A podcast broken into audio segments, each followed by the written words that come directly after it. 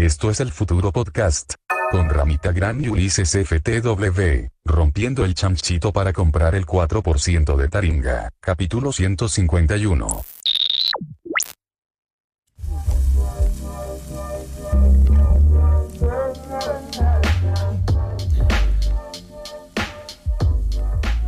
¿Nos harán precio si pagamos así en billete grande? ¿Un billete grande? Billete- O si decimos yo tengo usuario desde. Ah, bueno, eso puede servir más. Y ponemos el de Poringa, ese que teníamos todos. El gordo birra. Sí.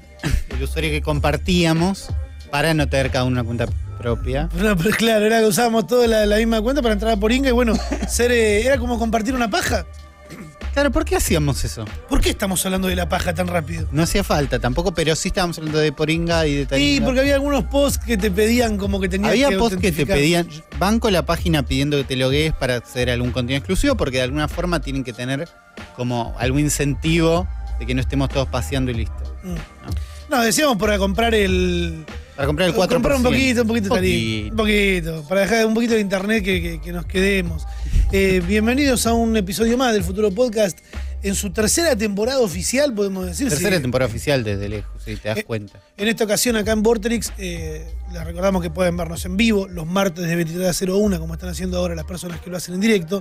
Pueden también en nuestro canal de YouTube o en Spotify si les interesa escuchar pura y exclusivamente, Es un podcast, sigue existiendo como Audio. un podcast, claro. claro, de antes de que estén de moda y todos tengan podcast. Eh, ¿Qué onda, Oli, la, la- la semana tuya que estuvo bastante activa?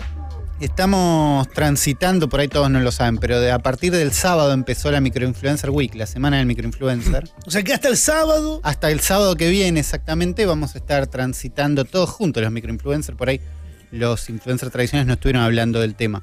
La semana del microinfluencer. Porque en el capítulo de la semana pasada yo dije, yo que soy un, un influencer conocido, que por lo menos las marcas me pagan bastante plata y que la- mucha gente se indignaría si supiera la plata Sí, que sí, me pagan, eh, dije voy a invertir en un microinfluencer. Porque los microinfluencers son el futuro. Bueno, Eh, son las personas que no van a ocupar un puesto de trabajo que puedes ocupar vos. ¿Entendés? Porque a vos no te interesa ser mi- microinfluencer, ¿viste? Si te Claro. estudiaste un oficio, dijiste voy a ser yo el que les cobre por instalar el gas. Bueno, Ulises, estamos apostando para que sea un microinfluencer también. Claro. Yo hice mi apuesta, dije, necesito saber qué tal un producto que yo. eh, me hubiera gustado comprármelo, nada que ver cuando que me compré el, el iPad, pero. eh, ¿Qué es eso, Ulises? ¿El nombre técnico cómo es? el nombre técnico es tableta electrónica LCD. Electrónica. LCD. Oh, es droga, tiene droga. De 8.5 pulgadas, conseguible como pizarra mágica. Claro. Y el nombre un poco te indica el segmento al que está apuntada, que es esto es para los niños que jueguen. Esto es primo, hijo, hermano de las, las pizarras que hemos tenido mágicas como la que tenés un lapicito con un imán Y eran como unos pelitos. y son como unos pelitos y abajo tenés un pra, una trabita así que borra todo. Sí. ¿no? Es, es de ese mundo, dibujás, haces cualquier cosa, con el detalle de que de golpe tenés un botoncito acá abajo, lo tocaste y ¡pum! Por alguna razón mágica que no comprendo y que nadie sabe por qué, se borra instantáneamente. ¿no? Esto siento que es una demo que yo podría hacer muy bien en un bondi de golpe. ¿Entendés? Porque Sí. es algo que se demuestra rápido. Pero es una tableta más bien de mierda, es un plastiquito muy, muy finito. Se puede observar en cámara si están viendo la versión audiovisual de este podcast, que no es nada. no está ni tapada atrás. No está ni tapada, claro. Es, es, es, es, impresionantemente finita. Tiene un lugar donde tiene una pila que prometen ¿Qué? dura un año. Ah, me, me- acaba de pinchar todo. Porque ¿cómo pensabas que esto con un botón No, que era se encargaba capaz. de que se borre? Claro, que era capaz un imán que tocaba sobre una base y hacía que desaparezca algún tipo de, de, eh, droga que hace mal a los niños. Bueno, seguro esto tiene algo que hace mal a los niños adentro, no tengo ninguna duda. Tampoco tengo dudas de que haya un imán trabajando con este sistema. Pero el botón es lo que trae misterio y magia a nuestras vidas. Sí, muy bien. ¿no? Esa, esa es la parte que vos me dijiste, borralo, vas a ver cómo es. Yo borré y quedé deslumbrado. Y en base a esto estoy basando mi carrera de microinfluencer en este momento. ¿Qué tengo que decir? Que todo lo que le pagan a los influencers, hemos hablado Sí. muchas veces, la verdad es muchísimo, la verdad es muy poco, no sé qué. Parece que está perfecto, porque yo sin ganas vendí un montón de estas. La gente me dice, ¿dónde la consigo? ¿Dónde está? ¿Qué Y onda? además, no hay ¿Cómo nada- la busco? no hay nada más real que explico, eso. Yo les explico. no está tan buena. Es un, chi- es un chiste que estamos todos juntos en esto. No me importa, te dicen. Quiero no me importa, comprármela. me la quiero comprar, a mí me sirve para anotar las cosas, tengo que comprar leche y huevos. Y de verdad, yo he anotado, eh, la usé para anotar las cosas que tengo que hacer durante el día. Eh, no puedes borrar, entonces hay un nivel de compromiso en lo que anotes es para siempre. Si Claro. quieres borrar, borras todo. Hasta que necesites otra cosa. Claro. Es como tiene además el agujerito ahí para ponerlo, para clavarlo en la pared y escribirle. Puede estar clavado en la pared, puedes usar el lápiz de la Wacom para escribir acá, lo cual también es un despropósito. Me, me gusta que. Porque tal vez cualquier. Escuela de influencers. Bueno, un las de- internet ya las vamos a armar, téngannos paciencia. Pero. eh, Base del contenido está muy bueno. No, A ver, un influencer básico que no sabe cómo funcionan las cosas diría un unboxing. ¿Entendés? unboxing. Un unbo- Me compré esto y lo abre y te lo muestra y la cosita. Estas cosas vienen envueltas en unos- unas cajas re de mierda, re de mierda diseñadas por mí prácticamente porque eh, es muy, una- muy barato todo. 1500 pesos está esa tableta de mierda. Eh, perdón por No, de no, mierda, pero ¿no? es- estamos todos, todos en la misma para que estemos todos en la misma línea. Es una tableta de mierda. Es una tableta de 1500 pesos. No le puedes pedir muchísimo. Pero Ideal niños, regalos. Claro. Día del niño a alguien que no conoces tanto. el contenido, cómo lo fuiste llevando vos, Sí. porque entendés también del entreten- de la industria del entretenimiento, Bueno, como me pasa a mí, no hiciste un unboxing. no hice un unboxing. A ver, a ver, ¿existe un video en el que yo saco la tableta de la caja? Sí. Pero no lo vendés, Técnicamente sería un unboxing. no lo vendés como un unboxing y, tam- No, y traté también de pasarme esa parte lo más rápido posible. Y también sabes algo que es muy importante, de que a nadie le va a importar ese unboxing de mierda. Es como, No. capaz que alguien se lo quiere comprar, quiere saber qué puede llegar a traer. Yo cuando, eh, hago un- como capaz cuando compras la Play o compras algo, Querés saber, viene con los cables, cómo es, la caja es linda. bueno, esto no, esto sabés que son 1500 pesos. Pero hiciste un poco más, pusiste la tableta esta a jugar, a usarla, A jugar. a usarla para, para incluirla dentro del proyecto Para de la semana de dentro del proyecto de la semana de Microinfluencer, porque algo que me gusta a mí, ¿no? Y yo tengo que, entre- para hacer contenido en la semana de Microinfluencer, tengo que agarrar algo que me dé ganas de hacerlo, ¿no? Porque si no, la verdad, yo no subo historias a Instagram porque me aburrí ya está. no Es que no hay mucho para contar tampoco. ¿Y qué vas a contar, boludo? Si te despertás, tomás un café, vas a la compu, trabajás. trabajo, claro, y ahora me estoy dando cuenta en los días de semana de Microinfluencer laborales que no tengo ganas, estoy trabajando. Claro. ya me pagan para otra cosa.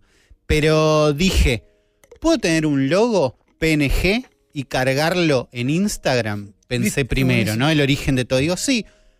Primero, ¿por qué no todos tienen cosas PNG y las ponen en Instagram si es una boludez? Es una boludez. Hoy lo hice con las historias que comparto que estamos en vivo. Siempre pongo el loguito ahí.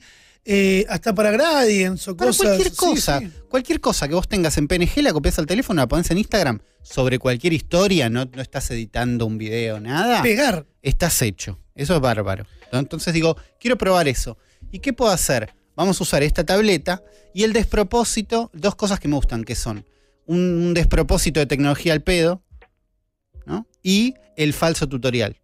Despropósito de tecnología al pedo es usar mi compu fantástica de la NASA que uso para laburar, mi Wacom, todo el sistema, para generar un logo en base a lo que yo dibujé con muy, muy pocas ganas y mi letra, mi letra de siempre, en esta tableta. Entonces propuse a todos hacer un logo en esta tableta, escribí microinfluencer, unas rayitas, dibujé los elementos, le saqué una foto con muy, muy pocas ganas, también me parece que eso es parte de la magia, y después hice lo que es falso tutorial, que es, no es un tutorial donde te enseño a hacer algo, es un tutorial donde yo te muestro que a mí las cosas me salen bien. En cámara ¿Entendés? rápida. En cámara rápida, les muestro Igual, enro- programa. qué enroscado, porque Pero a mí me divierte esa, Esa- parte, esa la parte mierda- enroscada. esa era para hacerla con Photoshop, para subirle contraste, bajarle tal cosita. Sí, Y lo hiciste con. ¿Cuál? ¿Cómo se llama? lo hice con Nuke, que es un software Qué pesado. desproporcionadamente avanzado para eso, pero Bueno, un ¿ves? lado- me impactó lado- a mí. A mí me impactó porque yo dije, Bueno, ¿por ¿ves? qué está haciendo tan larga, boludo? Y está bien. Pero Me esperaba que esté animado, en realidad. que esté animado el logo. Como vi que lo abriste con eso, ahí. claro, pero no lo animaste. No, no, era un PNG, pero me causaba gracia ese despropósito. ¿entendés? Y de- por otro lado, es el software que tengo más a mano, que lo hago más- lo- yo lo hago más rápido ahí que en Photoshop, por costumbre. Eh, ¿Cómo estuvieron las vistas de las historias? Eh, muy bien, ¿Sí? muy bien. La verdad que estoy teniendo como 3.500 vistas sobre 5.000 seguidores. Es un engagement del 40 Es un engagement de, escúchame, Saben las marcas microinfluencers, los que quieren vender eh, cositas que están en Mercado Libre que salen 1500. Cositas que salen 1000. 1500 se vende sola. La cantidad de gente. Estoy sacando screenshot para hacer eventualmente otra historia donde les muestro la cantidad de gente que me pregunta dónde consigo esto. Lo quiero. Contá, anota dos. Yo ya, una para mí, una para mi hija. Bueno, ves. Eh, Esto funciona. yo lo vengo diciendo siempre, lo voy a seguir reclamando. Ahora es una nueva bandera que voy a levantar. Esta temporada entera, hasta que suceda lo que quiero que suceda. Que es que Mercado Libre empieza a repartir un poco la torta. ¿entendés? Que dejen de hacerse los boludos, porque un montón de cosas que venden, las venden gracias a que los influencers nos compramos esa porquería y las mostramos en las historias. Y un link de afiliado. Yo no de claro. Lo tiene Amazon, Lo tiene que sabemos que no te cuesta nada. Sé que en Brasil eh, ya están o estaban ¿Están probando. cerca? Creo que sí. Ok. Pero porque Amazon ya está en Brasil funcionando. y Entonces tenían tiene que eso. primerear. Y sí. Bueno, habilitarlo acá en Argentina, ¿qué te cuesta, boludo? Porque encima cuánto se lo pones al final del producto. Ni siquiera se, es que. se llenan todas las descripciones de todos los videos de YouTube de el equipo que uso acá abajo con links de Mer- de- de Mercado Libre al toque. lo- yo le cuento a todo el mundo cuando me preguntan, Rami, ¿dónde compras? "Ah, Mercado Libre. No compro en otro lado. Mirá lo que te digo. ¿Entendés? Porque realmente eh, sabemos los números que movemos. O sea, Sí. vos viste, boludo, de golpe, ¿cuántas personas? ¿10, 20? Sí, más. Más. Es un montón, es un montón. Eh, y, y otra cosa que fui descubriendo en la semana del microinfluencer es que es ser un... Porque digo, bueno, tengo que subir historias, tengo que hacer una historia mostrando el producto, tengo que hacer otra hablando con la gente, buscando engagement, ¿no? Me equivoco en alguna, escribo algo mal. Todas como la- las cosas como básicas. Y en un momento digo, estoy usando Instagram. En realidad lo que lograron es que yo use Instagram más. O me estoy comportando. ¿Entendés? Como, ¿cuál es la diferencia entre? Y me parece que esta línea es muy, muy difusa. A ver. Usan Instagram, Sí. subo historias de las cosas que me pasan, ser un influencer. O Ajá. micro, si tenemos pocos seguidores. Micro, micro influencia. Microinfluencer. Sí. Cambia. ¿Entendés? Sí. O ser un... En un momento digo, tengo que poner... Este te va a gustar. Tengo que poner cua- eh, cuatro emojis de si algo es bueno o malo y que la gente vote con una barrita, o eso es de community manager y no de influencer. No, los cuatro emojis son de community manager. ¿Ves? Entonces yo dije, yo no tengo que ser un community manager, todo bien con los community managers, le mandamos un saludo. Tampoco es que estoy usando Instagram porque quiero, estoy siendo un microinfluencer. ¿Dónde está esa línea? Estoy tengo que ofrecer un contenido de calidad, tengo que promocionar cosas que estoy haciendo como venir a este programa. Es eso en realidad lo que estamos buscando. Pero creo que tenés que ver qué es lo que quiere ver la gente de vos. Yo creo Claro. que tenemos, al estar en la franja etaria de 30 a 35 más o menos, Sí, tenemos un par de objetos de consumo que los Claro. pibes de 20 quieren consumir, ¿entendés? claro. Nosotros yo no tenía esta cámara que sale 200 más, sale, sale un montón de plata también. Sale un montón. No, Pero es- entonces consumirías a alguien que sí tiene esa cámara para ver cómo es es. que me pasaba de chico también, de ver Claro. que- de querer llegar a esa. Sí, me acuerdo de ver. F-Stoppers, ese Ah, blog, ¿te acordás? de ese? Sí, me acuerdo. Un blog de gente que tenía plata y cámaras y sacaba fotos y hacía cosas. Eh, pero era por eso, era para ver el equipo grande. De ver estas cámaras que decíamos, boludo, se parecen a las cámaras directas por el detalle que Sí. tienen. Cuando me lo compré, dije, ah, ya está, llegó. ya tengo ese equipo que estuve deseando toda la vida. Eh, pero, en conclusión, tu semana del influencer, del 1 Viene al 10, bastante bien. Viene bien, van cuatro Viene días. bien. Van cuatro días y los que me quedan en un gran porcentaje son laborables. Ah, Y, vos- y estabas streameando además. Sí, no, no estaba streameando, streameé. Aproveché y dije, vamos, Energy, estoy acá. El fin de semana fue muy fácil. El fin de semana fue muy fácil. Me hice una listita, tengo este contenido, tengo que hacer esto, no tengo que aburrir con esto. Eh, en la semana va a estar más difícil, mucho Wordle. Estoy tratando de meter el Wordle, que era algo muy de Twitter, lo estoy llevando a Instagram. Lo pones A la gente le gusta, Sí. la gente se enoja, está a favor, en contra, todo eso sirve. Más gatos, Soli, tenés, poco- tenés dos gatos al Tengo poco contenido gatos en este momento, que ob- obviamente va a ser explotado. Por favor. Lo digo en nombre de todos los que estamos siguiendo la, semana de microinfluencer de Uli. Eh, mi semana en realidad un poco fue seguir ahí como estaba Mira. Uli, comprar esa tableta y alcanzársela mal, tenía que haber puesto la dirección de él, pero viste, me daba cosa. Después eh, fue una semana de bastante laburo, de tratar de acomodarme con algunas cosas que tengo desprolijas, y, pero el fin de semana tuve dos cumpleaños el mismo, el mismo día. O sea, Ok. estuve el domingo un cumpleaños de mi sobrino y otro cumpleaños que estuve de invitado. Hostia. Eh, O sea, eh, gente pequeña, de un- Cumpleaños pequeños. Claro, ¿no? 8 y 10 años cumplían. 8 y 10 años. ¿Entendés? Como Pequeños cumpleaños. niños, familia. Eh, me crucé algo en particular y ahí terminé de entender la popularidad que tiene el Minecraft. Claro, me mandaste me mandaste una foto de una torta de Minecraft. Claro, primero llegué a la casa de mi vieja, armamos todo y me dice, yo me voy manejando el auto de tu abuelo, vos andás ya que... llévate esto, me da una torta de dos pisos, de dos pisos, así, con un montón de crema rosa alrededor, eh, que tenía una, tap- una parte arriba que decía Minecraft, que era la tapa de Minecraft. ¿La tenemos, Rippy, ahí? Si la tap- es como. Yo digo, ¿qué ponen? La cara, tienen que hacerle algún color y poner la cara de alguno de los personajes. ¿Cómo se Como llaman los- gigante. cómo se llaman los Steve, por ejemplo, Claro. se llama Alex. No, mi, mi vieja mandó y alguien le dijo, eh, vamos con, le pongo Minecraft, ¿entendés? Claro. Buscó listo. Minecraft en, en- Sí, sí. en Google, Google no podía, Imágenes, poner, ¿cuándo aparece esta? no podía poner un poco más de ganas igual. Yo creo que esa es la tapa del, del juego directamente, ¿no? Claro, eh, más ganas como hubiera sido una torta cuadrada. No, bueno, sí, pero una torta capaz que sea toda la imagen, la cara de Steve, ¿se llama? Steve, pasa que si la cara de Steve, ¿no? Protagonista de Minecraft. Protagonista no súper conocido tampoco. Nah, un coso esos verdes, ¿cómo se Un llama? coso de esos verdes me parece que es más, más icónico, un creeper. Un creeper, ahí está. Sí, y que sea todo un creeper gigante de la torta. Toda verde. Para mí con que sea cuadrada estabas. Sí. Eh, igual eh, el, ni- el niño o la niña que recibió esa torta, ¿estaba contento? Sí, sí, sí, le gustó, le gustó. Eh, pero me crucé ahí Minecraft y en el- después en el otro cumpleaños, uno de los niños que estaba dueño de casa, en el sillón así, en un sillón recheto, ¿no? Fantástico. Así mirando la tele, un gameplay de 40 minutos de un chabón que no era ni Vegeta, ni, ni Rubio, ni nadie. Nadie. Uno han que hecho- para él era alguien. Claro, un no sé cuánto. Y miro así, miro bien en detalle. Ya, eh, o sea, era muy raro porque no era Minecraft Survival, era como super modo creativo con un montón de pelotudeces, historias, ¿entendés? Ni si- ya no estaba más en chiquito abajo el, el que estaba jugando. No, era Minecraft puro. Chao, Minecraft, pero es que no pasa más eso. ¿Qué o cosa? sea, ahora de golpe, ¿hace cuánto está tan, de moda de nuevo el gameplay sin camarita abajo? Es de una línea, hay una segunda línea de gente que no que vos no reconocías, por Claro, ejemplo. no, Era, no es de estos, ¿no? No es Rubio, no es de no sé qué. Que ya está, es gameplay puro. Hay, hay gente que lo va a querer ver así, hay gente que lo banca. Tenía una voz, ¿había alguien hablar? Sí, sí, relatando ahí, el pibe con el volumen re fuerte y Claro. re metido ahí, no quería salir de la Me situación. chupó, porque ¿qué era? Vivía en esa casa, pero no era el del cumpleaños. Claro. Listo. Sí. Y fue como, wow, ¿cómo les gusta Minecraft? Y después me cruzo, estaban, había un niño acercado y le decía a otro, ah, vos ya tenés celular, te dejan tener celular, ¿y con quién hablas? Le decía, no, con lo de la escuela. Yo digo, no tienen que tener celular ustedes. Eran niños de dos nenas de 10. Claro. Y trataba una eh, de decir, no, mi papá me, me lo dieron hace poco, yo diciéndole a la que no tenía celular, mejor, no tenés que tener celular.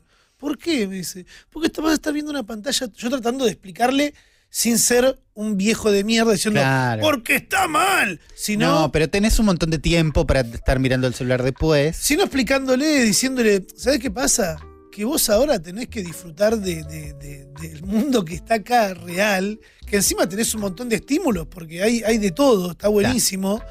Eh, era un barrio cerrado, viste, como nada. Sí, sí. Podés por la calle así que no Sí, pasa sí, nada. ey. Eh, no es que Nos nosotros metemos en esta casa. a las 7 tenés que volver porque está todo mal. Eh, nada, le decía. El tema es que vas a estar mirando la pantalla todo el tiempo, cuando te vas a perder un montón de otras cosas que están por acá, y después vas a tener que, inclusive, en un momento de tu vida, estar viéndolo porque no te va a quedar otra, por trabajo, eh, Claro. o por vivir en general. Eh, yo entiendo que quieras ver un montón de cosas, pero para eso también está el, no sé, tener una tablet ahí, ¿entendés? Claro, pero no, es lo mismo. No le faltan. Y no, pero el celular de golpe es una identidad y una conexión permanente mía. Yo. No es la tablet. ¿La tablet de qué depende? ¿Los padres le dicen, onda, basta de tablet por hoy? Para mí la tablet se saca y la tablet es muy para ver cosas. Yo me gustaría que nos manden audios. Niños. eh, claro, no, niños. niños no. Adultos, Eh, adultos que nos manden, lo vamos a escuchar al sus final. experiencias, claro. Y eso no queda grabado, así que pueden decir cualquier cosa. Al 40, cu- al 11 40 41 96 60, que está en pantalla ahora, 11 40 41 96 60, y lo escuchamos al final. Eh, ¿Te seguían las niñas con esto o no? eh, sí, uno me miró así como raro, como "No, bueno, y la otra con el iPhone ahí como, no sé, muy, muy raro. Eh, después me pasó en el cumpleaños de mi sobrina, ya presentada esa torta ahí de Minecraft, todo, eh, de cae mi tío con un super parlante Sí. El puso- parlante de fiesta. Sí, el parlante de- buffer. y pone The Weeknd. Mi, mi primo me dice, no, está muy metido con The Weeknd, no sé por qué a esta altura le gusta tanto. Claro, le como, gustó, bueno, le gustó. Eh, por lo menos dejó de escuchar a Giancarlo todo el tiempo, ¿viste? Quiéreme con todos los cumpleaños. Y le dije, ¿puedo poner unos temas yo? Porque de vuelvo a perder mi, mi sobrina llorando en un berrinche. No, porque me dijo Claro. que el tío que no quería poner esta música. Yo me imaginaba, me estoy diciéndole, no. Y fue, le dije, le pones ahí un. No, no, digo, no pongas el que quiere, escuchar ella, pon este, le digo. Y estaba mi sobrina hablando y puse un tema de. de- de- que- lo pongo, claro, los temas que pongo yo últimamente en el horario clave Estelar, del claro. boliche son temas de TikTok. Y puse un tema de TikTok y mi sobrina estaba hablando así y de golpe. Y se para y empieza a entender. Entra en trance. no, no, pero automático, está hablando tranquilo y fue como pa, pa, pa, to- toda la coreo, pero entera, ¿entendés? sí, sí, sí, sí. De acá así, fue como, wow. Puse otro tema, lo mismo, eh, y la vi como muy segura de ella haciéndolo adelante de 15 adultos, fijo ahí, haciéndolo, me están viendo. Pongo, yo esto lo tengo clarísimo. Eh, pero, ¿cuántas horas estás mirando TikTok, boludo? ¡Qué miedo! Me da mucho miedo. Me, me quedé con, con ese miedo y también me di cuenta de que de, de lo difícil que es comunicarse con, con niños cuando no estás tan acostumbrado. Yo como Claro. mi sobrina trato de hablarlo justo, pero me pasó en el otro cumpleaños que no conocía a nadie que estaban leyendo un libro Sí. una especie de, de novela gráfica. No, gra- sí, es una novela gráfica, si no me equivoco. Tenemos la foto que pasé. Es eh, una novela que cuenta una historia gay, Ok. ¿no? Como. Heartstopper. Sí, lo había visto en una librería y después vi que estas nenas estaban leyéndolo. Ah, lo está leyendo yo también. Y yo, como en un momento casi tiro ¿Es, es medio como un anime?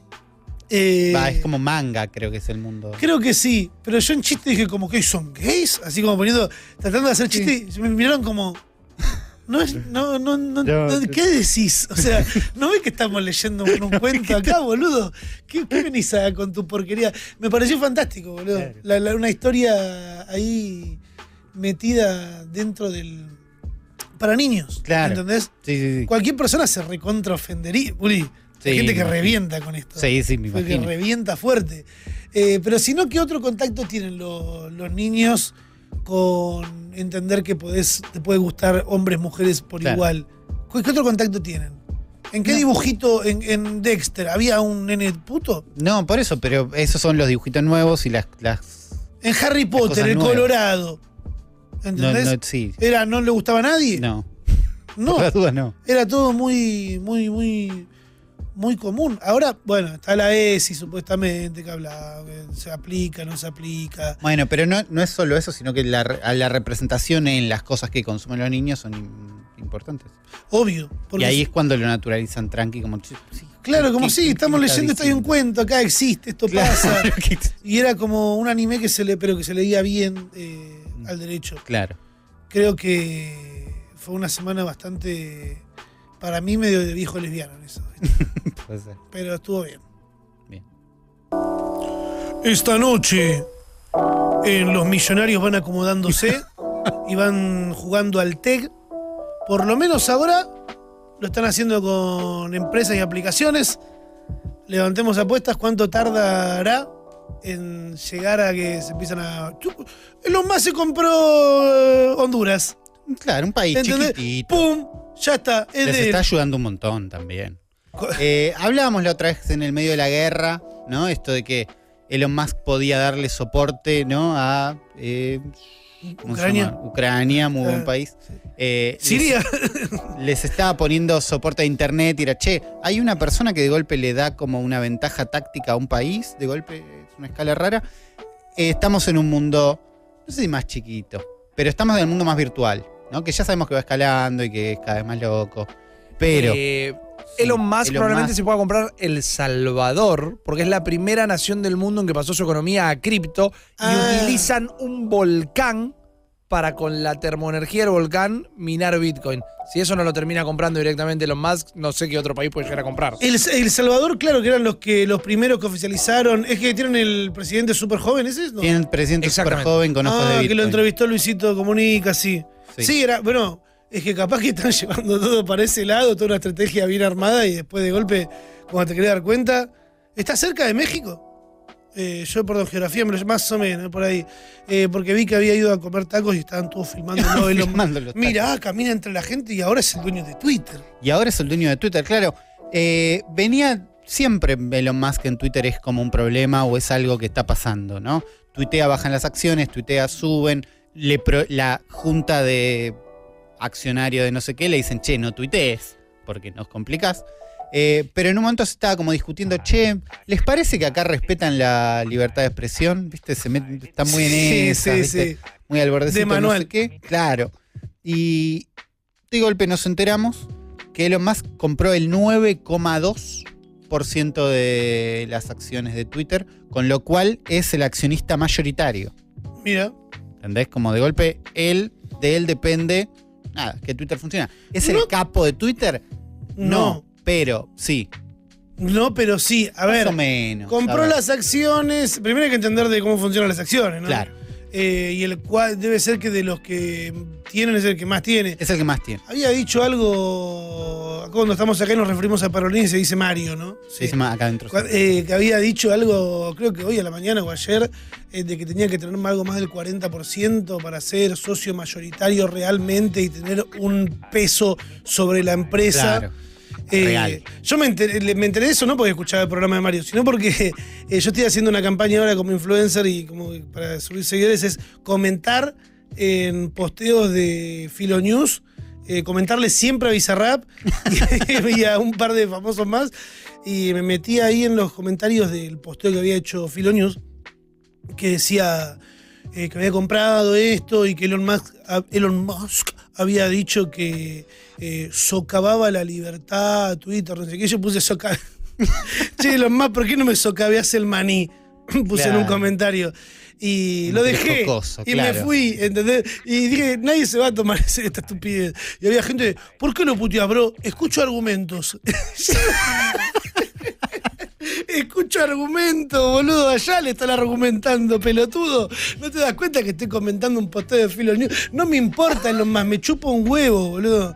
Eh, No, pero Elon Musk tiene un- una banda de seguidores como con ganas de. ¿no? Ve, estás defendiendo a un millonario, estúpido, ¿no te das cuenta? Es el millonario bueno él. Cuando de- defendés a un millonario en internet, boludo, tenés Mirá, mirá la onda que tiene. Mirá cómo baila, boludo, qué buen chabón. Ojo, igual los autos me parece que están buenos, ¿eh? Pero. Los autos están buenos, hay unas ideas que están buenas. Sí. Pero no podemos ser fan de Elon Musk, es raro. Claro, sé, boludo, es rarísimo. ¿Qué, ¿Qué hizo él? Compra todo esto. Compra este 9.2% Después de, que no lo deje- después de que no lo dejen tuitear su gente. No es que no lo dejan tuitear Twitter, no lo dejan tuitear No, su... su gente tampoco es que no lo dejan, pero dijeron, che, no tuitees. Sí, ven- la venís cagando, ¿no? Ah, porque que- venía haciendo mal. Claro, hubo un par de tweets que hicieron que las acciones bajen un montón directamente, o que la gente venda, o que la gente com- como. Nada, muy movidos por el hype que genera el chabón y su fanatismo. Eh, y por el lado de Twitter, las acciones crecieron un 27% en este momento.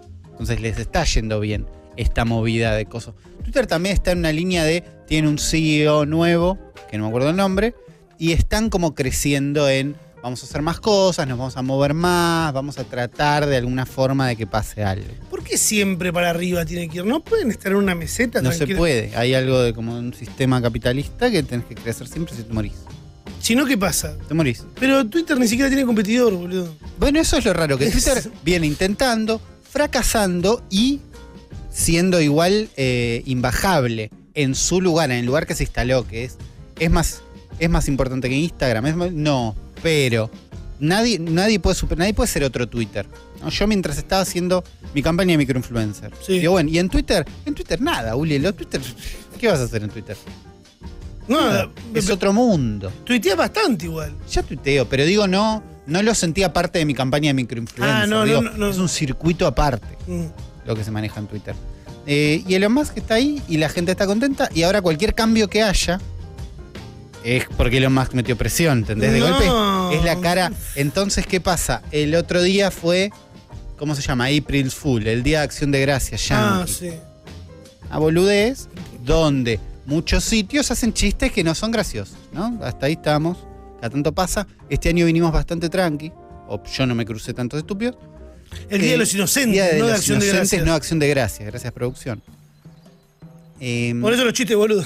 Twitter dijo: Vamos a agregar un botón de editar tweets. Ah, me la comí doblada. Todos se la comen. En el hashtag El Futuro Oh, Podcast, boludo. donde ustedes nos pueden contar sus mejores tweets, hay un montón que se la comen. No se doblada. sientan, boludo, eh, porque yo hasta me sentí ofendido con que se podían editar los tweets. Bueno, Eh, ¿Qué pasó? Hoy, esta tarde, mientras preparábamos este mismísimo podcast, eh, Twitter comunicó que lo están trabajando de verdad. Ah, son unos forros. Va a pasar. Algunos dicen, esto lo pidió Elon Musk, que había hecho una encuesta previamente diciendo, ¿quieren un botón de editar? Y un setenta y pico por ciento de gente había dicho, sí. No, es algo que la gente quiere. Es históricamente lo que la gente más le pide a Twitter. Es un botón para editar los tweets después de tuiteados. Está mal. Porque yo interactué con el tweet anterior, no con el tweet editado. ¿entendés? No me vengas a Bueno, poner. Bueno, Que de golpe yo le puse like a que los abuelos sean eternos, ¿entendés? Y de golpe voy de nuevo y le había puesto like a, no sé, eh, puto que lee. claro, una idea completamente opuesta. Entonces, ese es el argumento a favor más grande para que los tweets no se puedan editar. Twitter siempre con mucho miedo. Dijo, no lo quiso poner, no sé qué, como si fuera una ciencia, tampoco parece tan complejo. Lo que va a hacer Twitter ahora con esta función que tanta gente quiere es probarla en su sistema de suscripción de Twitter Blue. Ah, algo más para. Sí, una La gente que pague va a poder editar sus tweets. Por ahora, unas pruebas, estamos viendo. Mi contacto con todo esto que me está diciendo fue eso, de, de bardear a Elon Musk ahí en chiste. Un poquito. Y de que se arme, boludo, una trifulca de 40 comentarios, porque no, ¿qué esperabas de Ramita? Y, y de ahí leí los comentarios que decían que se había hablado en esta radio de eso, y de que aparentemente necesitas más del 40% como para tener tan larga dentro Claro, de como para decir hagan esto, por eso. Ya Pero, va a llegar, ya tiene el 9. Onda. No, y aún si no llega, ¿no? Poner que Elon Musk nunca llega y tiene este porcentaje y ponerle que este porcentaje es muy poco para que él pueda tener decisión real o no. Igual, la gente es más fan de Elon Musk que del CEO de Twitter de ahora, que no sabemos cómo se llama, porque no es más Jack Dorsey, Stop the Monster Jack. Es otro chabón. Y el- si ahora se pueden editar tweets, ¿cómo convences a la gente que no es porque ahora está Elon Musk? Raro. Eh, ¿Sabés qué tenemos? Que ya lo estuve promocionando mucho. Lo tenemos acá en pantalla gigante al lado nuestro. Ah, más tarde. Me están diciendo que no, que más tarde. Ok. Que tranquilo. Lo tenemos Tranquilo. en un rato. Perfecto. Seguimos hablando de lo que estábamos antes. Porque tenemos conexión directa con Jordi y York, que hablamos la semana pasada. Yo ya Estamos estoy nerviosos. viendo cosas detrás de, de escena. Estamos probando cosas. Rami, estás anticipando cosas que tenían que estar después. Eh, Twitter, eh, hablamos recién, y Sí, teníamos-. Elon Musk y Eh, tenemos algo los más. otros jugadores en la escena, que son TikTok y Facebook. También conocido como Meta, nosotros le decíamos Facebook porque no nos olvidamos. Eh, Nos ¿Qué pasó con, con Facebook y TikTok? ¿Cómo se- ¿Qué pasó? ¿TikTok ahora te deja buscar tus amigos de Facebook y hacerlos encontrar más fácil? Probablemente no. Ah. Pero saltó una ficha que estaba dando Mm. vueltas por ahí. Hay una nota de Wall Street Journal. eh, que dice que parece que Meta, ¿no? Meta, Facebook, pero la compañía se llama Zuckerberg. Meta. Zuckerberg, Juan Carlos Zuckerberg, eh, le pagó una consultora llamada Targeted Victory para que vaya plantando algunos artículos y algunas cartas de editor, algunos artículos de opinión en, lo- en medios de Estados Unidos que digan, che, TikTok no está bueno, es chino. ¿La gente en- entiende que eso sucede? ¿De que hay notas que son pagadas dentro de, de medios? De medios hay notas que son pagadas, no solo las que son claramente pagas, no hay un tipo de nota que es tipo nota paga, no sé qué, todo. bien. Aclaramos que nosotros no nos estuvieron pagando nada de, la tarjeta SUBE, porque vi Hay una un comenta- fantasía de eso en Twitter, lo charlamos. Vi un comentario de uno que decía ahí como, eh, están hablando mucho de la SUBE, ¿qué pasa? Le bajaron platita de... Ojalá. Ojalá. No, no, no pasa. No, no, no funciona tan directo. Pero sí se publicaron varias cosas. Y nosotros lo estuvimos hablando en este mismo podcast en un momento. Toda la campaña de Trump era muy anti-TikTok. Porque China y eh, Facebook es Estados Unidos, América, nosotros, ¿no? Esa, toda esa onda.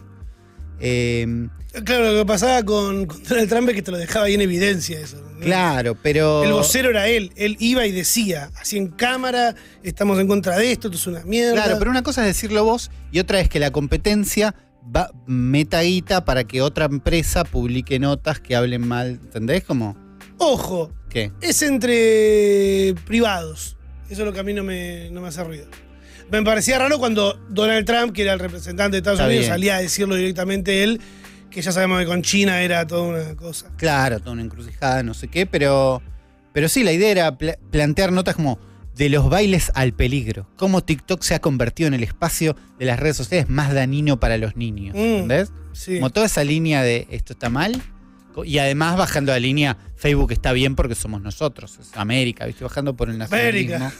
¿Cómo les gusta la mierda? Pero si ya tienen todas las redes sociales ellos, boludo. Una no se puede meter. Que no, No, son no ellos y cagamos. No se puede. Es lo que. Lo Tienen que suce- dominar al mundo. Lo que sucede con TikTok. ¿Qué, qué- qué te, qué te molesta que ¿Qué sea te chino? molesta? No. hace, no hace tan mal. ¿Hace mal? ¿Realmente? No lo sé. Si de algo estoy agradecido con Vortrix es con la producción que tenemos detrás y es que yo digo, quiero algo, lo tenés. ¿entendés? Capaz no hoy, capaz no mañana. Me dijeron el martes que viene lo tenemos a Jordi Shore acá. Y efectivamente lo tenemos a Jordi. Buenas noches. Gracias por estar acompañándonos. Buenas noches, es un gusto poder saludarles. Eh, les habla Jordi Jor. A esta hora, pues, me encuentro muy feliz de, de poder eh, ser invitado por ustedes. Qué bueno, gracias, gracias Posta porque Estamos muy contentos. estamos contentos. Sí, sí, porque, eh, realmente. se- no sé si pudiste llegar a ver, pero la semana pasada estuvimos hablando mucho de tu caso y particularmente porque estás estrenando una canción. Eh, ¿cómo, ¿Cómo estás llevando ese momento? Eh, eh, sí, efectivamente. ¿Cómo, ¿Cómo venís? ¿Estás contento? ¿Estabas nervioso? ¿Las expectativas se cumplieron? Por supuesto, muy contento, muy feliz, eh, gracias a pues al apoyo siempre de la gente, de, las redes sociales, también eh, de mi productor, que me ha sabido pues eh, apoyar en todo, en todo este proceso desde que pues me hizo la visibilidad de mi persona. Tu productor eh, es, un, es un chico bastante joven. No sabemos, Jordi, qué edad tenés vos. Yo tengo los 24 años. Ah, 24, bastante joven. Y tu productor creo que también tiene la misma edad. Y me di cuenta eh, cuando me metí al TikTok de tu productor también, es que son los dos nativos de TikTok, ¿no? Como que están trabajando fuerte. Es, el, Sí. Es, el primer, es la primera plataforma donde decidiste empezar a hacer contenido y de golpe fue virando a poder hacer tu música. Eh, prácticamente sí. Eh, en un principio eh, esto del TikTok a mí no, no me llamaba la atención hasta que pues eh, vi que ahí subían contenido, entonces eh, yo de manera eh, perseverante lo subía mis videos, mis covers, entonces ya se dio la viralización y gracias a la gente estamos aquí hoy, hoy en día. Pero en un, en un principio habían otro, vos no estabas tan abocado al género urbano, ¿no? A lo que es reggaetón, y estabas más por el lado de lo melódico, ¿no? Sí, exactamente. Soy fan de la, de la música romántica y pues eh, hacía ese tipo de covers hasta que eh, se me fue apegando esto del urbano y, y así se fue dando poco a poco cada, cada vez más y más eh, el gusto hacia, hacia ese ritmo y, y pues se dio eso de la viralización. Sí, claro, con, con directamente en TikTok, pero también estás presente en otras, en otras redes, ¿no? Claro, sí, en, Instagram nos puede encontrar como Jordi Jor. Eh, ahí también ya estamos pronto en Spotify. Ya estamos subiendo el nuevo tema que es religión. Eh, invito a todas las personas a que puedan pasar a disfrutarla. Eh, co- Hermoso. ¿tu- ¿Tuviste algún contacto directo de... te ¿Recibiste muchas ofertas para grabar temas, para firmar con alguna discográfica? Eh, sí, eh, eh, en un principio, luego, eh, por motivos de amistad y todo eso, eh, pues de confianza eh, que, que se me, que se me entró con, con mi productor ahora, Baruch, fue, se, se fue dando esto de, de la nueva música que es religión. Y pues nada, estamos ahí contentos. Muy bien. ¿Y hace, hace cuánto estás con la música, Jordi? Como, ¿Cuándo empezaste? Eh, pues esto empecé desde prácticamente desde niño, pero nunca tuve esa oportunidad de, de, ser un poco más eh, visualizado con más personas eh, y se fue dando hoy en día, gracias a Dios. Y pues nada, estoy muy contento por eso. Tenés eh, como para... Yo necesito saber tus referentes. Sean referentes musicales, sean referentes de redes sociales, Lo actores. que sea, claro. Claro. ¿Perdón? Referentes eh, de Jordi Shore. Queremos saber qué artistas son Los lo- artistas lo- que, te los gustan, que te los artistas que seguís, la, la gente que te Ah, inspira. claro. Ah, pues eh, soy muy fanático, fanático de Enrique Iglesias, eh, de J Balvin, Maluma, de Ozuna y todo, pues todos los reggaetoneros que... Eso en el género urbano, pero ¿y en, otro, eh, en, otros, conocidos. en otros géneros qué referentes tenés? ¿Qué te gusta de otros géneros que no sea género urbano? Enrique Iglesias. Ah, bueno, Ah, Enrique- pero pues, eh, Iglesias también- si hablamos, eh, claro, en la música romántica, por ejemplo, me gusta de Julio Iglesias. eh, ahí está también lo de eh, Thalía, que tiene ahí sus músicas románticas. Pablo Alborán. ¿Qué planes eh, tenemos hoy, Jordi? ¿Vas a encaminarte para el lado de sacar otro single como religión? ¿Vas a ir por el lado de un disco? ¿Qué te gustaría que pase? ¿Qué va a pasar? Muchas eh, sorpresas que venimos preparando ahí con mi productor Barú.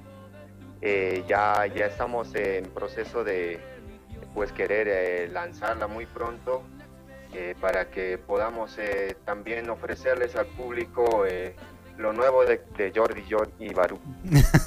Me encanta, Jordi. Gracias, gracias por acompañarnos. Vamos a escuchar ahora mi religión o religiones. Corregime. Religión. El tema se llama religión.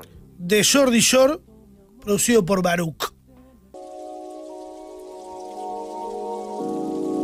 Sentí que paz, Ulises.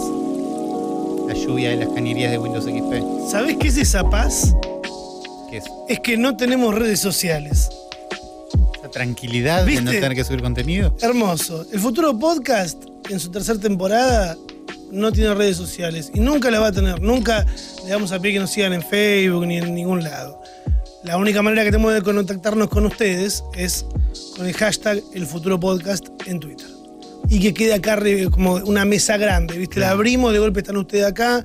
Después tenemos lo que es por privado, que es eh, mandando audios al número que están acá. Y lo mandan y ahí al final no se escucha nada. Pero el hashtag El Futuro Podcast es acá. Abrimos Claro. este debate. ¿Con qué arranca, Uli? Tenemos un primer tweet de Darquito420 Ajá. que dijo, nos, nos cayeron un montón de tweets de esto, pero traje este que me gustó porque dice, defendiendo mi país con un pixel, hashtag el futuro podcast. Hablando de R-Plays, algo que vamos a estar charlando más adelante. Sí. Pero cuando un montón nos escribieron pasándonos un TikTok que explica, una nota que escribió alguien, un tercerizado explicando, Mm. él nos trajo el, el pixel que él puso para defender al país. Me encanta, me encanta porque además, ¿qué nos van a explicar lo que es el, el, el bar de este cubo en Raid si saben que nosotros lo íbamos a traer acá? O sea, no pasen eso, pasen como hizo acá Arquito, su Algo experiencia, personal, claro. claro. eso es lo que queremos ver, qué hizo, qué hizo cada uno.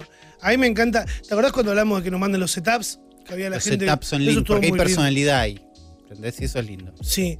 Eh, ¿Qué más? ¿Cómo sigue esto? Eh, tenemos uno de Ayrton que dice, dale, sigamos, hashtag el futuro podcast. No me hago cargo si la info es... ¿Qué es esto? Robots vivos, robots vivos logran reproducirse. Los primeros del mundo en existir. ¿Qué es este render horrible? Es un render... A ver, Es la- un bebé ingeniero feto ese. es un bebé ingeniero feto robot feo. Es una nota de una cuenta que se llama Enséñame Ciencia, que por ahí apunta a un lugar de verdad, pero me parece, Para mí busca vender clics esto. para mí es medio falope buscar vender clics y no me gusta que Ayrton no, no se hace responsable por el contenido.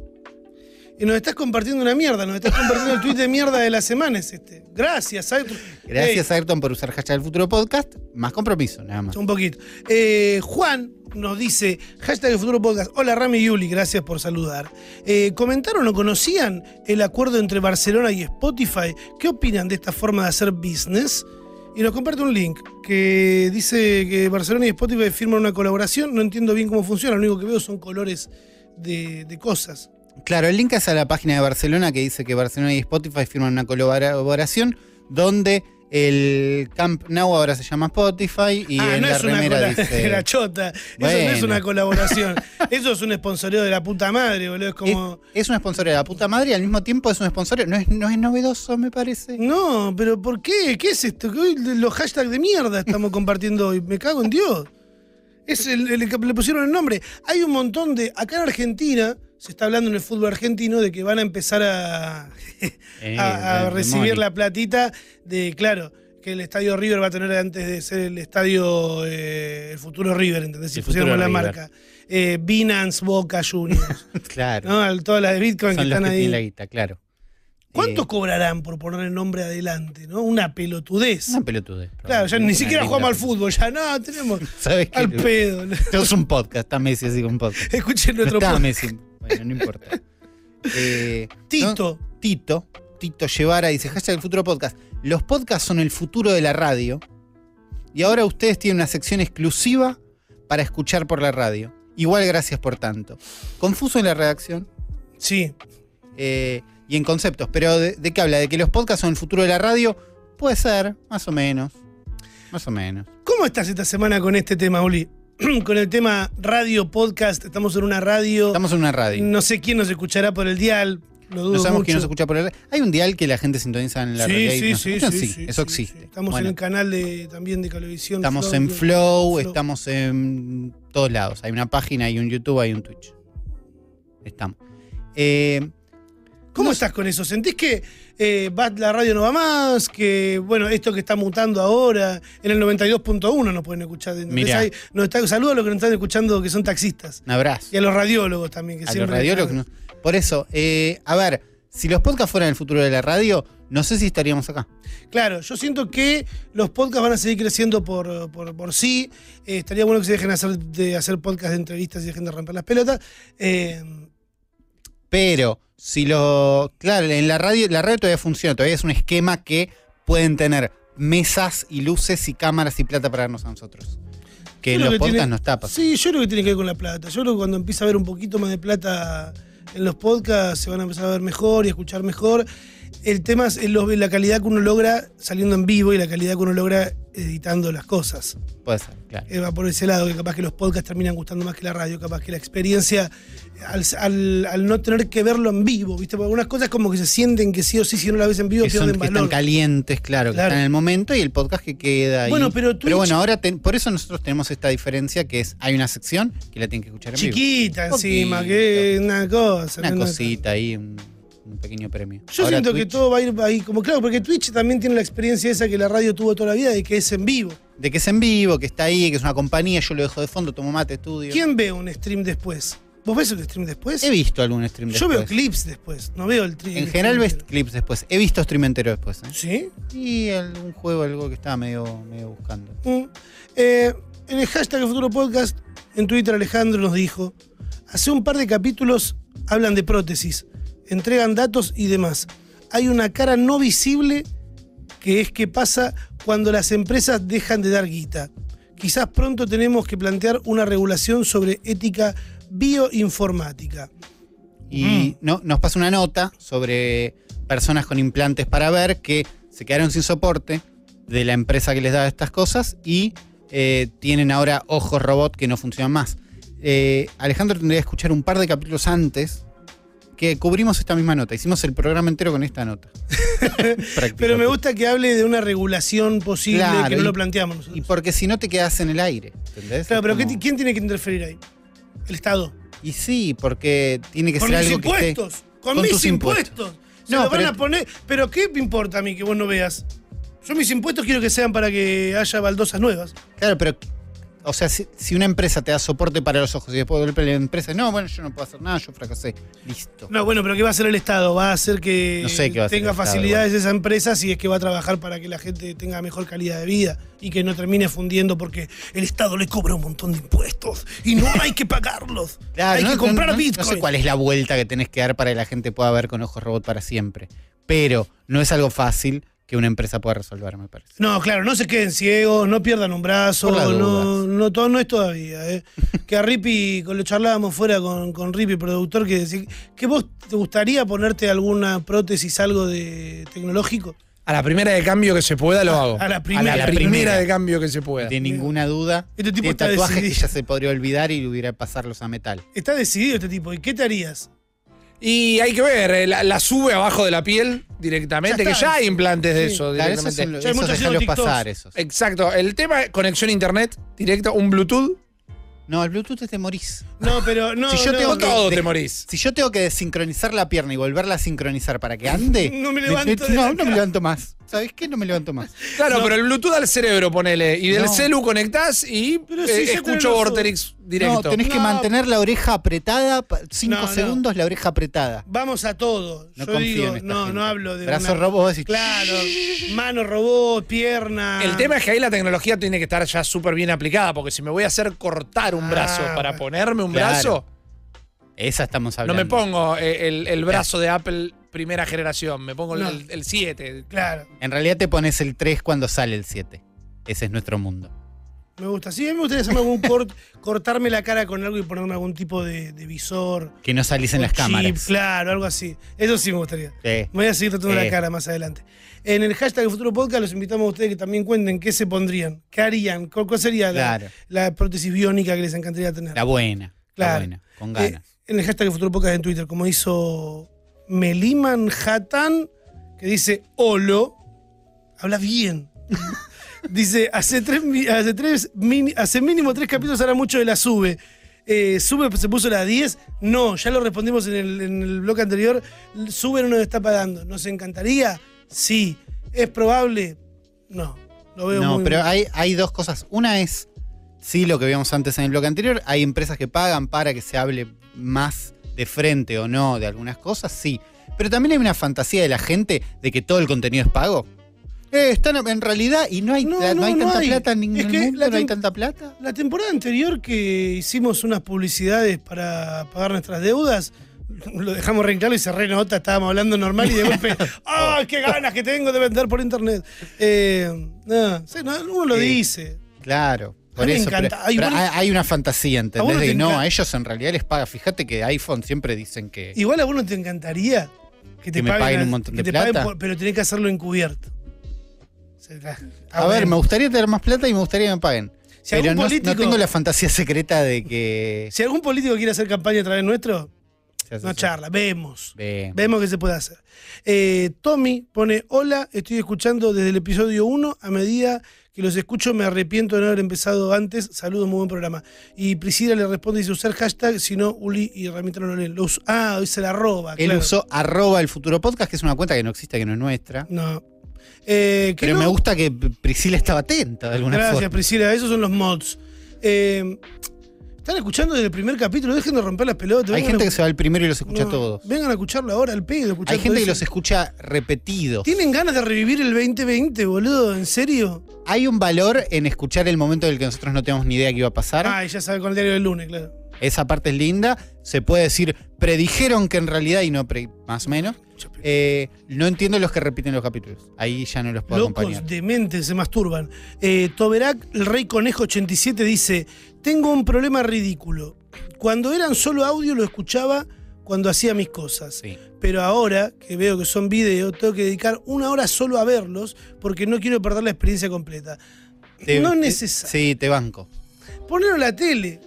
Claro, ese es, ese es- tu aliado es la tele, porque yo lo entiendo a él. No es necesario ver este programa en, en estas caras y esto que hacemos nosotros. No hace falta. Funciona como audio, buenísimo. Pero a mí me pasa lo mismo. Los podcasts que son en video, digo, y no voy a escuchar solo la versión de audio. Mirá si justo hay una cara. No sé, no, ah, es una Bueno. cosa de que no querés Una horita con vos. todo. Acompañándote. ¿Una horita con nosotros? No, tu mejor amigo es una tele de lejos. Esperemos que nos estemos escuchando bien si estamos en una tele. Fuerte. Fuerte. Eh, Vito le puso muy pocas ganas, Javi, y nos pone hashtag de Futuro Podcast y nos pega un tuit de otra persona que dice: eh, ¿Cuál es su CASC? Contenido audiovisual seguro y de confort que ponen para cuando están tristes y necesitan habitar una historia que genere calma, paz y familiaridad. ¿Tenés tu. Mi CASC el contenido, cask. el contenido visual seguro y de confort eh, mm, van variando. Cuando Claro. estoy triste y sé que. No sé si yo voy a estar triste. Yo no estoy triste, soy Yo una estoy persona muy feliz. Yo ¿no? esquivo todo eso. Sí, claro, lo tapo con laburo. Se puede. Eh, no sé, algo que me. El podcast del método de Rebord. Podcast del método de Rebord es Sí, lugar. es muy bueno. Es, es para repetir, hablamos de repetir podcast. Yo no te repito podcast en general, pero El- uni vuelvo a ver tal porque sé que va a estar bien, porque cuando estás, este contenido que está hablando es cosas que ya sabes que son un éxito, entonces no estás para experimentar nada. El de Maslatón y el de. El de Illaquino te lo de No, el de Illaquino no me gustó nada. El de Coso me gustó. Me gusta Illaquino, me gusta el podcast, pero no me gustan ellos dos. País de boludos, ¿cómo se llama? No, es- no es Eh, Sherman. No, es No, de Sherman. ay. Eh, uy, boludo, estoy muy mal. bueno, no me acuerdo pero nada. es un puzzle ahí que después lo Sí, googlean. coso, sí. Eh, ese me parece un capítulo fantástico. Creo que esa es mi zona segura eh, de contenido audiovisual seguro y de confort. Me gusta todo eso.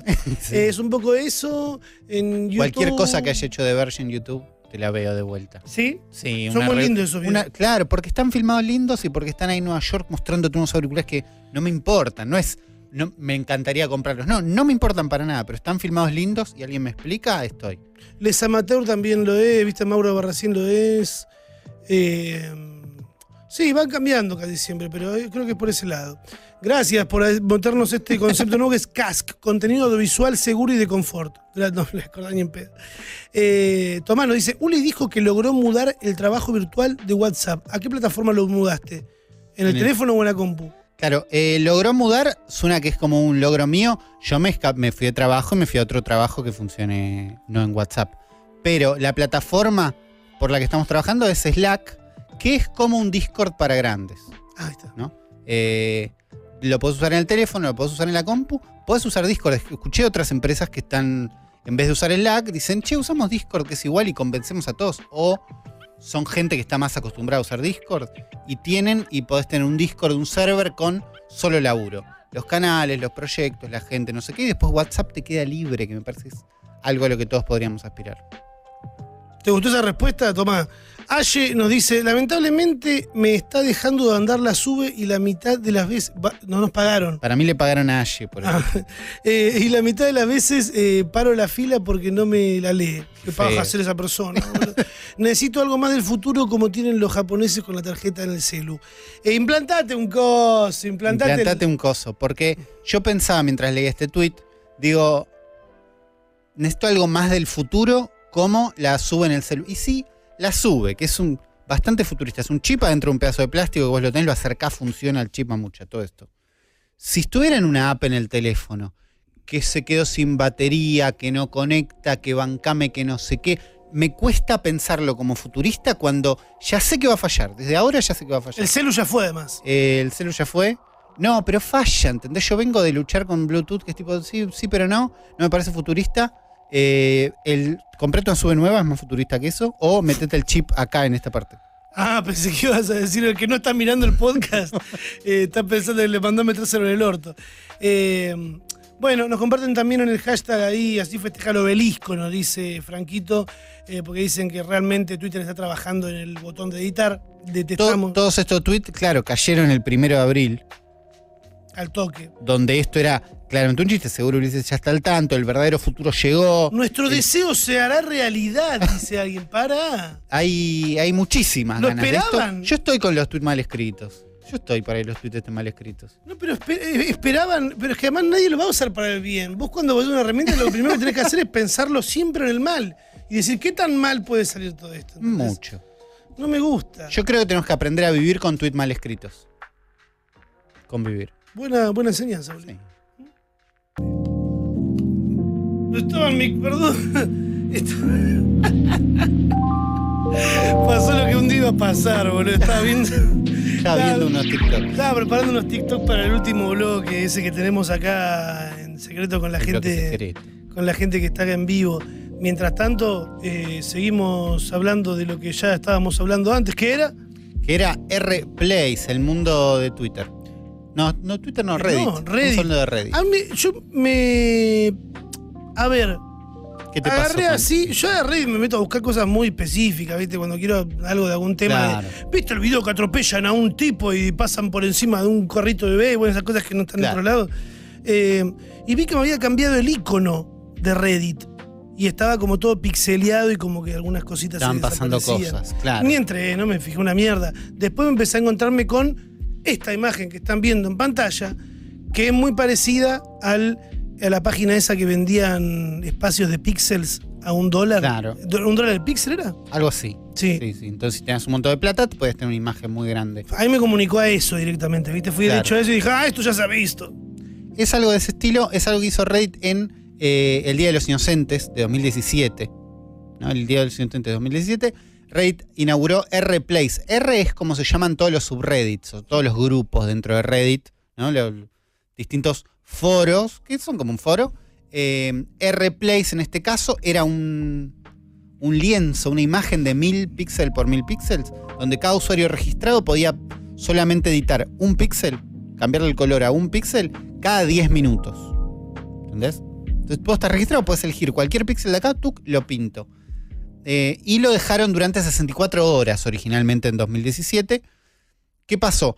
Cualquier cosa que vos quieras dibujar ahí, no la puedes hacer solo. ¿Qué vas a poner un píxel? Un píxel no significa nada. Si querés hacer algo, te tenés que organizar. Lo primero que apareció grande fueron banderas. Porque era rápido, era, che, vamos todo lo, eh, y vamos y hacemos una bandera. Una de las primeras banderas que apareció en la versión de 2017, ¿sabes cuál fue? ¿Cuál? Argentina. Eh, muy bien. Porque eh, el Redditor Sesques, o Rediturro, como se los conoce más en la región, eh, hizo un script para acomodar los colores. Fueron de los primeros países en usar scripts para modificar. ¿Qué son los scripts? Y imagínate una especie de bot que está atento a cambiar el píxel a un color cada tanto tiempo para que no tenga que haber una persona encargada de cada píxel diciendo tú. Ah, pinto". como la acción programada. Una acción programada, claro. Después tuvimos el- la esquina roja y la esquina azul, se pelearon. ¿No? Distintos momentos, la bandera trans se peleó con la bandera de 4chan. Vi que apareció muy, muy rápido la bandera del orgullo trans y bastante grande llegó a esta ronda. Bueno, porque lo que pasó, ¿qué pasó? 2022, Claro. ¿no? Este fin de semana, el mismo día de los inocentes, el 1 de abril, Reddit hizo esto de vuelta y en la mitad del, del caminito lo expandieron a 2000 píxeles por 1000 y después a 2000 por 2000. Claro, empezó una servilleta que después de golpe la doblaron y la Claro. doblaron de nuevo y era como cuatro Era veces. gigante y el tiempo para escribir cada píxel era de. Hay gente ma- No, qué malos que. Hay gente que es mala. y- Alianzas entre países, ¿entendés? De golpe, lo- algo que apareció este año y no sé si estaba en 2017 es que entre dos banderas había unos pequeños corazoncitos, mitad bandera de cada lado, que indicaba, che, con los de tal país estamos en una alianza. Porque, ¿qué pasa? Cuando hay un país se va a dormir, le conviene tener un aliado del otro lado del mundo. ¡Wow! ¡Qué estrategia! Y porque si vos te vas a dormir, se despiertan los otros y te tapan todos los píxeles si están organizados. Estuvo muy intenso Twitch también, ¿no? Con todo eso. Bueno, algo que no había pasado la otra vez, o que yo no lo vi, y es porque estamos en un mundo más Twitch, eh, es que las formas de organizarse no solo eran subreddits, sino que eran streamers y sus comunidades, ¿no? Y ahí vimos eh, Ibai, Rubius, Auronplay metiendo como una movida muy grande de ataquen ahora, ¿entendés? Y- A los gritos, para mi gusto, muy a los gritos. para mí muy a los gritos y para mí un poco... A ver, si vos me contás que toda una comunidad se juntaron y se pusieron de acuerdo para hacer algo, me parece divertido. Si me contás que todos los seguidores de alguien hicieron algo, me parece un poco más aburrido, Mm. ¿entendés? Pero al mismo tiempo es mucho más videografiable y tiktokeable el momento en el que Ibai dice ataquen y todos atacan que un posteo en un foro, ¿entendés? Como es más mirable el momento en el que hay un streamer de no sé dónde hicieron, pero ¿quién es Auronplay? No, tiene no sé cuántos mil, tiene mil, mil, eh, mil lucas de seguidores. Ah, y lo ves asustarse en ese momento. Es como, son lindos esos momentos que en un foro son emocionantes, pero no los podés fotografiar, ¿entendés? Entonces, parece Clips. que... lo- no, claro, los clips de streamers hablando y reaccionando a lo que está pasando son más emocionantes y para mí por ¿Y eso si también lo vimos más. ¿Y si les dibujabas una verga? A un. Hubo vergas, Hubo fueron vergas. borradas, hubo culos, fueron borrados. Algunas vergas creo que fueron borradas por, por Reddit directamente, que la gente estaba como, eh, no estoy tan de acuerdo. Pero lo lindo fue entrar, por ejemplo, en el R Argentina, ¿no? el subreddit de Argentina directamente, donde decían, primero hay un Discord oficial para la planificación, porque claro, todo esto no puede decir, che, vamos a hacer, la gente dibujó, eh, tenemos dos banderas en una de las versiones finales de, este, de esta imagen, porque lo que todos querían es que esto quede lindo para cuando termine. Sabíamos que el sábado, que el martes, en algún momento del martes de hoy, de la madrugada de hoy más temprano, esto iba a terminar y era bueno, queremos que quede prolijito. Entonces, los últimos posteos son hoy 4 de 4 se acaba Place. Hay que proteger los píxeles de nuestro arte para que salga 10 puntos en la foto final. A pintar y limpiar por la patria. ¿Entendés? Porque si no sabías qué hacer, si no estabas organizado, como yo, como vos, creo que vos también participaste, Sí. decís, ¿y qué voy a hacer? Y mínimo voy a agarrar algún puntito negro de la bandera y lo pinto celeste. Claro, yo lo que hice fue eso, me metí, vi dónde estaba la Argentina y fui y puse un blanco encima. Bueno, pero porque. Pero lo que encontré yo estaba justo, la bandera argentina, y del otro lado la de Portugal. Y un- y en había una alianza con Y en el Portugal. medio habían dibujado a Messi y a Cristiano, cada uno pisando la otra bandera abrazados, y era como, "Guau". Eso fue una alianza gigante que permitió que pensá, nos vamos a dormir nosotros, Portugal sigue despiertos, defendemos cada uno la bandera del otro y con eso estamos bien. Entonces un, un nacionalismo muy de Reddit, muy divertido. Eh, defiendan los dibujos, sobre todo la cola de Messi, que le dibujaron marrón. un píxel nada más, un píxel marrón. Y se No, no, no, no. Esto es, eh, sí, defiendan, ¿entendés? Porque no permitan que le, dibu- le dibujen pitos a Mafalda y a San Martín, obviamente. Más fa- ¿Entendés que- sopa posting. Teníamos una bandera larga con Mafalda, después también no invadan a Ruby Kurosawa, la chica anime, que es aliada nuestra, ¿no? Todos los aliados. Tenemos un carpincho junto al hornero tomando mate abajo de la bandera del medio. A la gente de Raid le gustó, así que lo están cuidando, ¿entendés? Como vos tenés que tener arte que guste para que alguien te lo cuide. Eh, eh, había un había un Messi abajo del carpincho, lo tomó Paraguay. Vamos a hacer este sol. ¿Entendés? Como la gente de Fuck Cars, la gente de Fuck Cars es un. Es hermoso el nivel de su que hay. La gente de Fuck Cars que odia los autos, no entendí muy bien por qué, y alguien lo debe saber, la gente de Fuck Cars probablemente. Lo que querían hacer, así como odian los autos, era una ruta que cruce todo. Ok. Pero para hacer esa ruta necesitas alianzas. Entonces dijo, che, acá avisan, junto con Fuck Cars vamos a hacer una ruta que atraviese nuestra ventana, nuestra bandera, eh, que va a tener un obelisco y en el medio va a tener la bandera de Brasil y la de Argentina. Porfa, no la borren, ¿entendés? Porque hay gente que de golpe me empiezan a hacer una ruta, yo la borro. Entonces Obvio. estoy defendiendo mi país. Escuchame.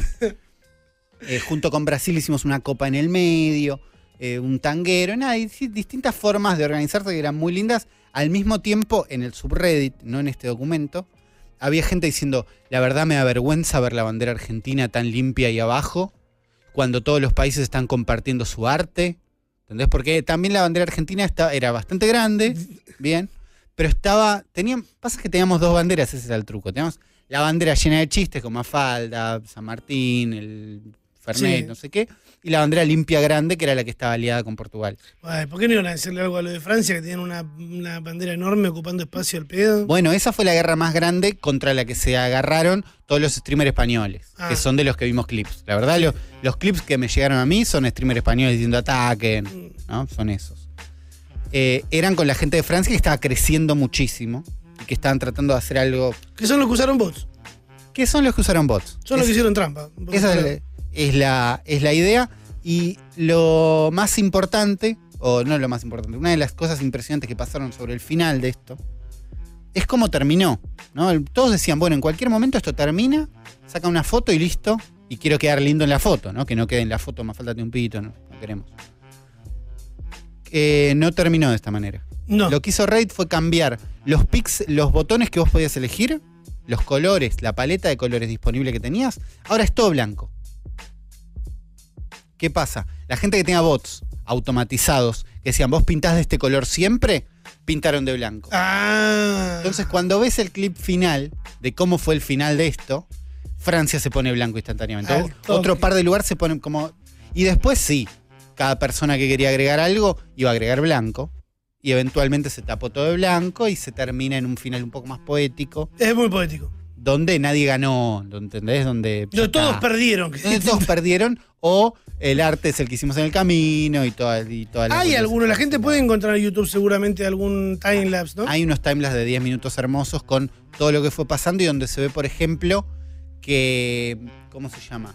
Canadá Mm, nunca le dejaron hacer la, la hoja de maple en el medio de la bandera. Nunca. Nunca. Nadie los dejó en paz. Y muy cerca había otro, otro país que no me acuerdo cuál, que tenía una bandera, que tenía una hoja perfecta. Estaba desde el principio. Canadá no. Pero a Canadá no los dejaron nunca.